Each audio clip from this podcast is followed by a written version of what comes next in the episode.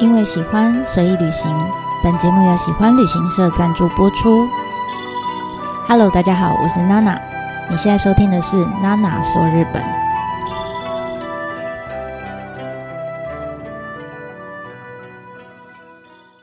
Hello，大家好，我是娜娜。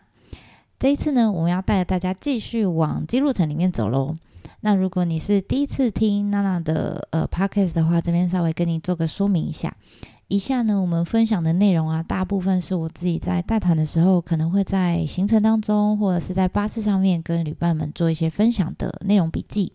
那如果你是实际去过姬路城的朋友，我想对你来说，这可能就是可以一边听，然后一边回忆一下你当时去到姬路城看到这些东西。那如果你是正在计划要去姬路城玩的朋友呢，那我就建议你可以在攻城以前呢，先预留一些时间，看你是习惯用 Podcast 听，或者是用文字阅读的，在我的方格子上面也可以用阅读的方式。来，呃，先了解一下姬路城。那毕竟，因为这是第一次我在这个我自己的这个小区域哈小园地里面聊到城，所以难免我会借由呃介绍姬路城的这个机会，穿插一些呃跟城相关的一些共同的呃基础特征。那所以呃，希望啦，就是大家可以在听完这一系列的内容之后。其实不光是记录城，你到别的城去的时候呢，你也可以用一些比较呃好玩的角度来欣赏一座城，而不是只是说我就是去看一个历史景点，我就是去赏樱这样子而已。那当然，你可以自己斟酌你想要了解到什么程度，那随时你都可以快转或是挑选你想要听的呃部分来做聆听或者是看文字。好，毕竟这就是 Podcast 跟文字版的优点嘛。那这就是我建议的享用方式。好，好，那上次呢，我们带大家。攻城的时候游过了水堀，也翻过了城墙，哇，好不容易才进到城内，但是我的血量已经大减百分之三十趴了，对不对？那可能又会有人说：“哎呀，你们怎么这么傻嘞？前面你没有看到一个城门，城门前面还有一座桥，我们走桥过去，跪给我们的后啊吗？”哎，这么麻烦干什么呢？当然啦、我们现在是观光客，的确就是这么进去的，没错哈。但是你知道？我记得我小时候唱过一首，我觉得现在回想没什么逻辑的童谣哈。如果你跟我差不多年纪的话，你可能也听过，就是城门城门鸡蛋糕，三十六把刀，骑白马带把刀，走进城门滑一跤。那先不论这个 童谣到底有没有逻辑哈，但是我相信这么好走的路哈，过桥然后进到城门里面。这么好进攻的路，你想怎么可能没有陷阱呢？好，应该里面进去之后真的会滑一跤。好，那我们就来看看，如果走这条路的话，会看到什么风景？好，那其实每一座城呢，呃，它从城外通往本丸，就是最里面的这个中心城中心的这个路径，通常啊，不会是只有设计成一条。哈，因为如果只有一条的话，敌军真的走这条路走进来。攻到了天守阁，那我不就没路可退了吗？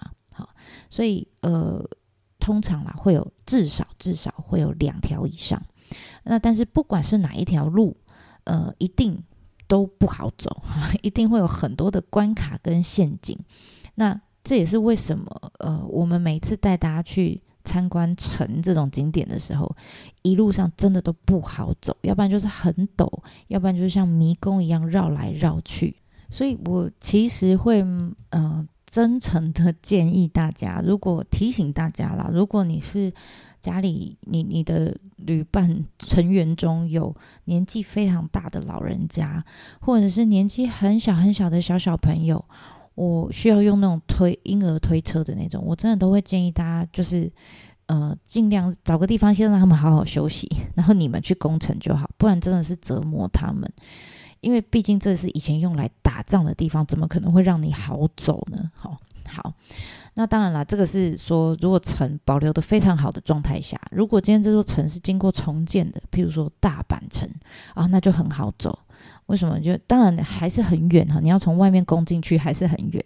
可是呢，因为它经过重建，所以里面是有电梯的，或者是有很多无障碍的坡道，都都曾经改过设计了，所以这种我觉得就还 OK。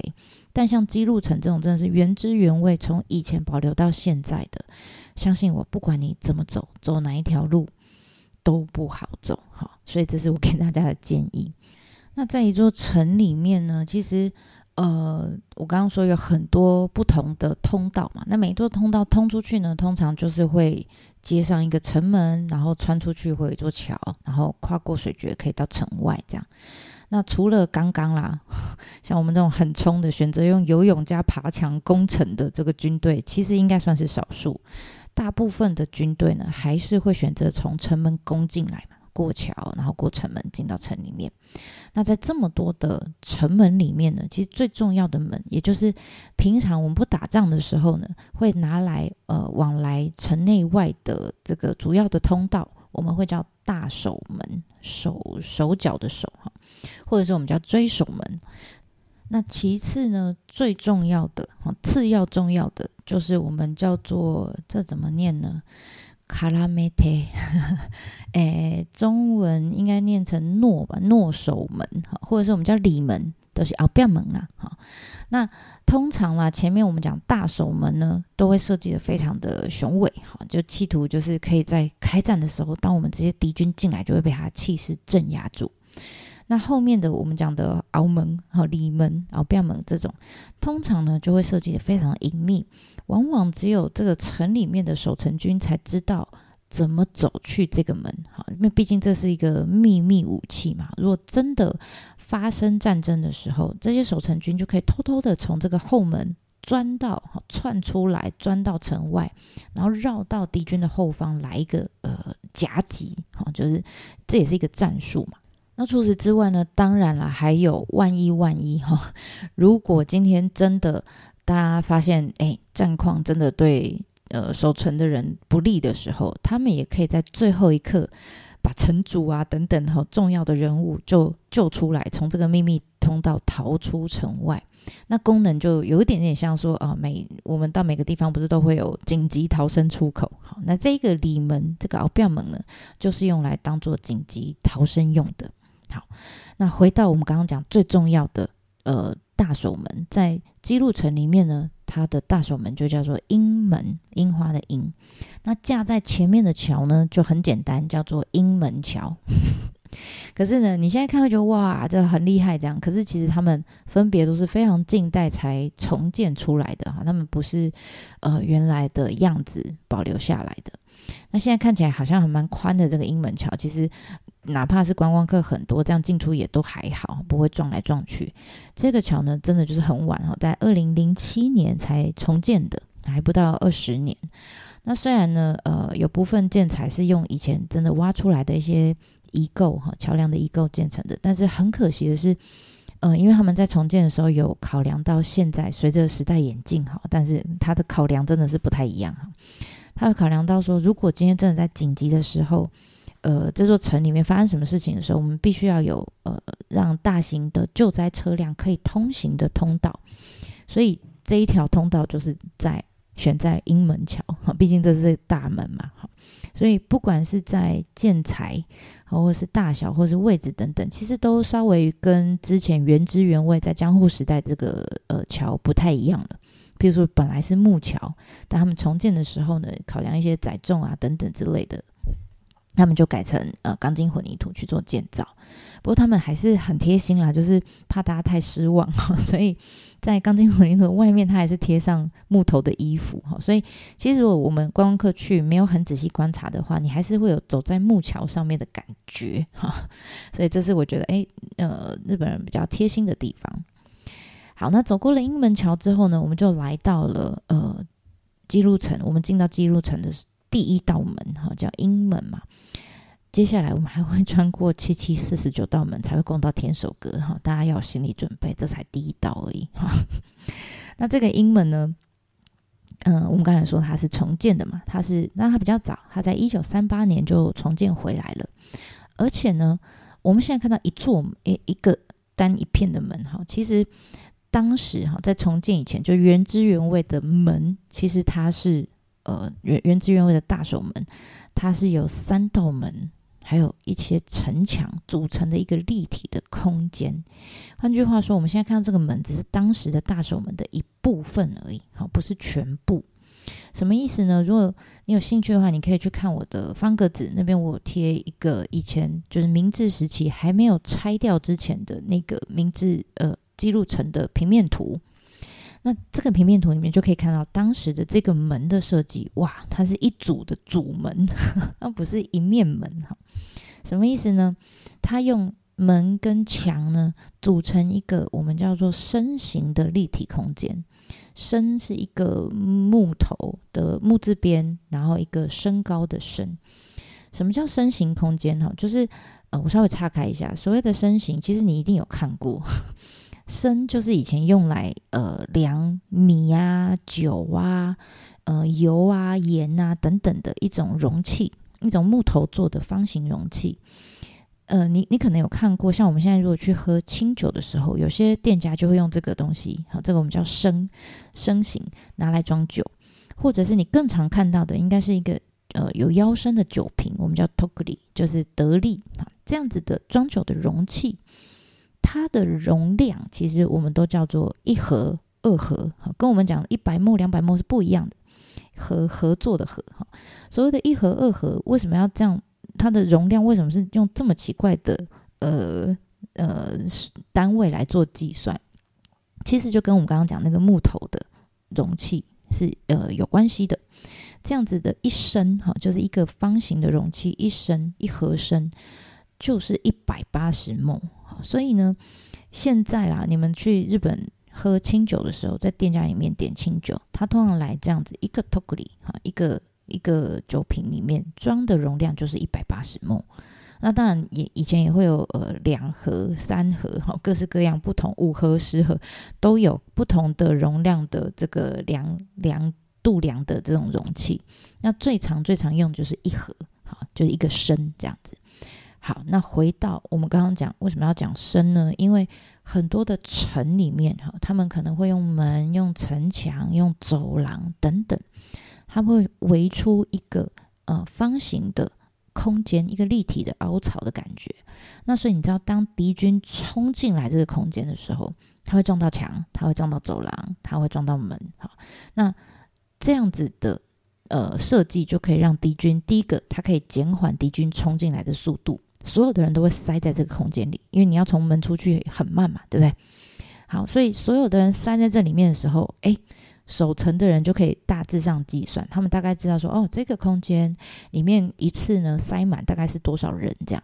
那后面他就可以用这样子的容器的面积去估算说，哇，敌军这一次进攻来的敌军有多少人，赶快去禀报城主。好所以它是一个真的，就像当时在算酒啊、米啊 这样子的一个容器，现在只是拿来把它变成计算敌军的数量的一个容器。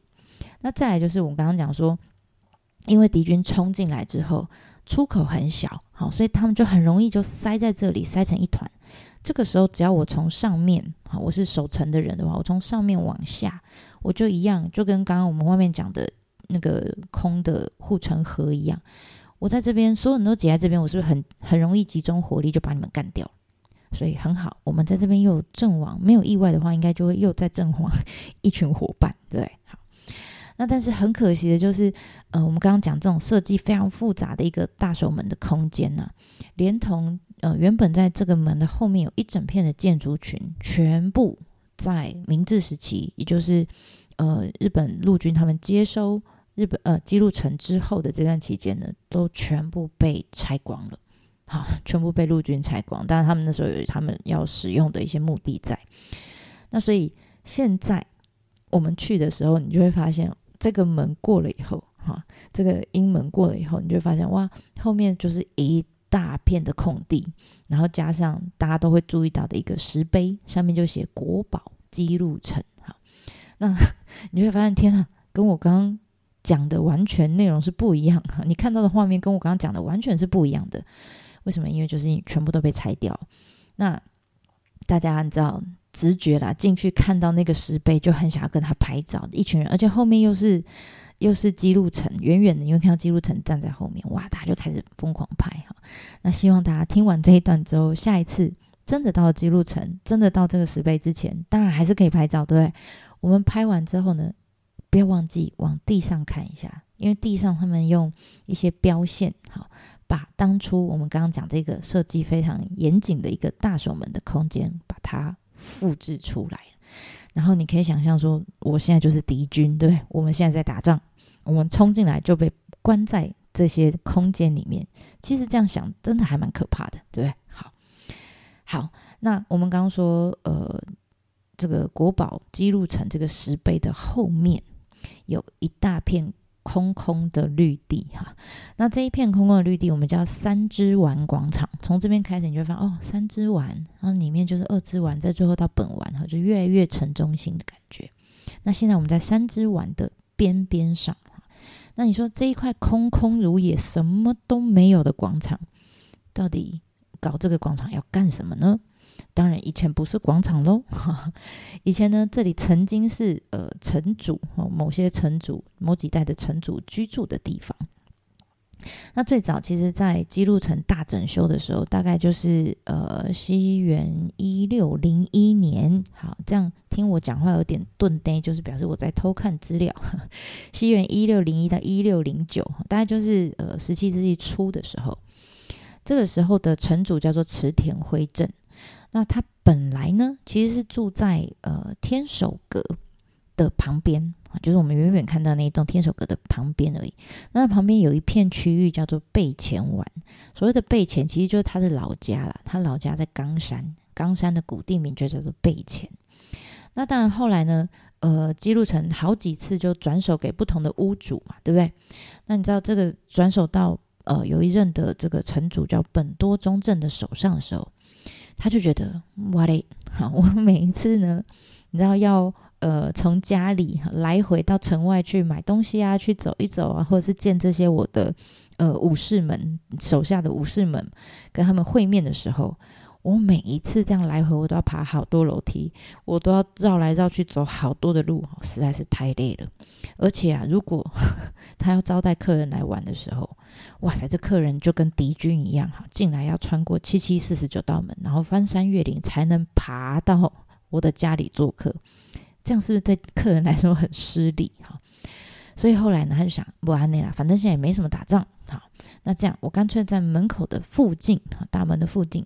我就盖我的呃新的宅邸哈，那这样子，当时他盖的宅邸叫御本城，或者是御居城、相屋夫、御殿，anyway，反正就一堆名词，总之就是他住的地方，就盖在这一片三之丸的广场，那是不是很方便？门一进来，没有打仗的时候啊，门一进来，诶，没多久就是就可以到家里。那如此一来呢，他就在处理政务方面，譬如说跟他的呃手底下的这些家臣们、这些武士们见面的时候，诶，处理事情、谈事情方便。他要去城外也方便。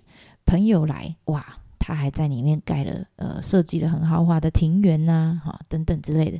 诶，朋友来要招待他们，一起饮酒作乐也很方便，也很有面子，对不对？那客人也不用多俩瓜、塞俩瓜，对不对？好，所以呢，后来、啊。即便这个姬路城还转手了好几位的城主，他们大多也都是选择住在比较就不会在山丘上了哈，就是在比较平地住在这里啊，或者是在呃整座城西边的。他们另外还有一区哈，就是呃，如果你你有时间的话，我们后面有时间也可以介绍一下，在记录城旁边有个叫好古园的地方，那这里面也曾经是呃有几位城主居住过的地方。那我想这一区大概应该就是整座那个时候啦，哈，那个时候整座城里面最 chill 的地方哈，就是可以哇赏月啦，哈，然后可以饮酒作乐啊等等之类的，就是跟打仗没有关系的区域就是在这里了。好，那当然如果啦你是赏樱季节来到日本的时候，我相信有很多的旅行社会在行李呃行程里面呢，至少啦安排一座城当做赏樱景点哈。其实日本人他们也对城的印象就是哦，赏樱的时候就是要去城，因为有城的地方一定会有这种樱花，哪怕呢那座城里面所有的建筑都拆光了，只剩下那些石头，有没有？只剩下沉积，但你会发现这些地方也一定会有樱花。那所以基路城当然也不例外哈。如果你是赏樱的时候来，通常你在拍完那个石碑哈，国宝姬路城的石碑之后。你就会开始哇，被旁边一整排的这个樱花就会被他们吸引走哈。那这一排樱花呢，就是沿着我们刚刚讲的三之丸的广场的左手边。好，那这条路其实非常的直，沿着这个广场边边一直走走走走，走到售票孔中间这一段的樱花道呢，其实每次到，哦，其实它真的不长诶，如果你真的去算的话，它其实才可能。两百公尺吧，我才两三百公尺。那但是每次到樱花季的时候，你就会发现这条路要走好久哈，所以常常我都会跟大家说：你们慢慢走，我先去买票，慢慢走，慢慢排，然后我在买票口等你们这样子。那曾经呢，就旅伴就拍拍拍拍，就问问了我一个问题，我就想，哎，对耶，好，我才注意到这个问题。他就问说呢，哎，这个城是设计来打仗用的？里面种这么多樱花干嘛？是城主要赏樱吗？还是种来给我们这些敌军观赏用？可以拖减缓一下，我们就看到花很漂亮，我们就会减缓进攻的速度呢？当然不是哈，太天真了，对不对？那其实，呃，如果你真的回去看哈，所有的城，不光是姬路城，所有的城里面呢、啊。他们其实不太会在里面种植物哈，除了少数，真的是很少数。嗯、呃，譬如他怕以前的土墙会崩坏，好，他们就种一些树，可以抓用树根就可以抓住这些土。这样，除了这样之外呢，其实真的不太种植物。为什么呢？因为我说真的要打仗的时候，这些树如果种树啊。就会变成我们敌军攻进来的时候，我们就可以躲在树的后面，对不对？他们就比较难看到我们，或是他箭射过来不会射到我，我就拿树拿来当成我的盾牌，这样哈，所以会变成一些死角，不管是视觉上面或者是防守上面的死角。再来，如果真的不小心着火了，哎，树跟树之间慢慢开始燃烧哈，所以就是又有火灾的风险哈，所以你就想以前这些城里面，其实就算有种树哈。通常不会种太多，他们只会种那些少数呃有实质用途的树种，然后种一些些而已，不会种太多。譬如说，譬如说，最常我们在城里面可以看到的呃植物，大概就是松树。像你现在去呃江户城，江户城外面就皇呃现在江户城叫皇居嘛，皇居的外面就有非常多的松树，对不对？其他的城里面也非常多，常常看到会会有种松树。为什么呢？因为以前在那个没有还没有电灯的年代，哈，他们需要呃有火把嘛，啊，用来照明用。那松树因为它的呃油脂的含量是非常高的，所以呢，它可以被拿来当成照明使用，照明的原料。然后再来，如果真的今天被围城的时候，哈，那其实它也可以拿来当成生火煮饭的这个燃料的来源，甚至它。当然啦，我看过有些日本人非常 over，他们还告诉你说，松树的叶子可以拿来怎么煮，它的树皮可以拿来怎么料理等等之类的哈，就是真的啦。发生战争的时候，松树其实是甚至是可以拿来吃的。好，那除此之外呢，松树还有一个原因，就是因为松树它其实是呃耐寒的一种树种嘛，所以你知道。即便是冬天，哈，它就是永葆翠绿，然后都不会凋谢，对不对？所以对城主来说，其实它是有非常吉祥，就是永垂不朽的含义在的。所以这些城主都很爱啊，他觉得他们当然都希望他们自己的城池可以永垂不朽嘛，继续的延绵下去。所以除了实际用途，当然还有吉祥，吉祥的象征这样。那除此之外呢，城里面还有一些比较常见的植物。像呃竹子，好，可以拿来做弓箭呐，啊，或者是杉树也可以拿来就是整修整个城里面需要整修的部分木材嘛，哈，那或者是嗯，你如果去大阪城，你也会看到大阪城除了有一片都是樱花之外，还有一片叫梅梅林，哈，就种了很多的梅花树。为什么呢？因为梅花树有果实。这个也是一样，就是真的打仗的时候可以拿来当做一个兵粮使用。还有熊本城里面，大家应该有印象，会看到银杏树，非常有名，因为银杏也是一个呃可以作为兵粮的一个树种。然后当然还有还有，譬如说楠木啊，一个木字旁一个南边的南楠木，楠木呢就可以拿来当成呃防虫的药剂或是止痛药等等哈。那所以你看这么多。呃，植物会种在城里面的，都一定有它实质上面的用途，要不然没事是不会种树的。好，那回到我们刚刚讲在城里面种樱花这件事情，樱花除了看，还可以拿来干什么？好像没有了，对不对？好，那其实也真的哈，以前的城里面是没有樱花的。现在我们在各个地方看到的城里面的樱花树呢，其实大部分都是在明治时期，甚至是中后期才开始大量大片的种植的。尤其是我们现在常看到，呃，日本如果你要去赏樱之前，我相信大家都看过那个很多预测的樱花前线预测图，对不对？好，那他们樱花前线的这个预测的指标木，其实就是染井吉野樱。好，现在我们在很多城里面栽种的品种也都是这个品种。那大家知道，这个品种其实，在一百大概也是呃江户末期，大概一百五十年前才人工配种出来的。所以换句话说，呃，在这之前，我们刚刚讲城有很多嘛，有四百多年前，甚至还有几百年前都有。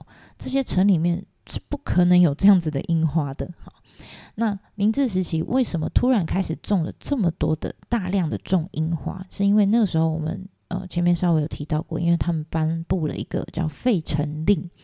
那所以当时有非常多的城就是毁在这个命令之下哈，那非常多的城就被陆军接管，或是用很便宜的价钱卖给民间单位。那后来甚至辗转就变成了学校啊，或者是公园用地这种公共用地等等。那这样子呃，很多城在这样子的转变过程当中，其实很多的建筑物都被拆掉了。好，都被拆掉。那你知道原本呢，这个呃建筑物下面的，不管是石墙也好，或者是土土土垒也好，它本来是有一个压力在的。那突然拆掉之后，因为压力的变化，所以这些石墙或是土垒就开始慢慢出现一些崩坏的现象，崩塌。那为了防止这样子的呃现象，他们就当然就想到说啊，就水土保持嘛，赶快种树哈。那种树就可以抓住这些呃，不管是土垒或好也好，石墙也好。那当时呢，呃，方便一次做大量栽种，然后又美观的树呢，就是染井吉野樱啊。因为染井吉野樱其实是接枝出来的，所以我一口气这样种，而且他们呃可以一次同一时间一次这样子开，你就会觉得哇，很漂亮这样。所以那当然那个时候就很多人这样种。那除此之外，也有一些单纯真的就是因为很感很感慨哈，看到那个城被废掉，然后。呃，越来越荒凉的那个景象，所以有一些人呢就开始提倡说，那不然我们在城里面种樱花，至少让它看起来没有这么荒凉，哈，不会这么凄凉的感觉。所以啊，其实我们现在常常看到，觉得很理所当然，就是哇，成天守阁前面应该就是要衬着樱花树啊，哈，这样子的美景呢，其实真的是到明治的中后期之后才开始看得到。这样子的画面哈，那所以换个角度想，我觉得，呃，樱花应该就是我们刚讲松树啊，那些银杏啊、梅花树，那些都是打仗的时候可以拿来当兵粮哈，拿来都是有用途的树种。那反过来想呢，樱花树应该就是一种象征和平盛世的树种嘛，因为毕毕竟以前敌军冲进城里的时候。光秃秃的一片才是正常，哪有什么闲情逸致可以赏花哈？一定要没有战争的时候才有时间，才有心情来赏花。所以光这样想，会觉得好啦，看到这么多的樱花，觉得很安慰，表示天下太平，对不对？好，那我们这次的分享的内容就到这边为止啦，希望大家会喜欢。下一次我们再带着大家继续往姬路城里面走喽。ではまたね。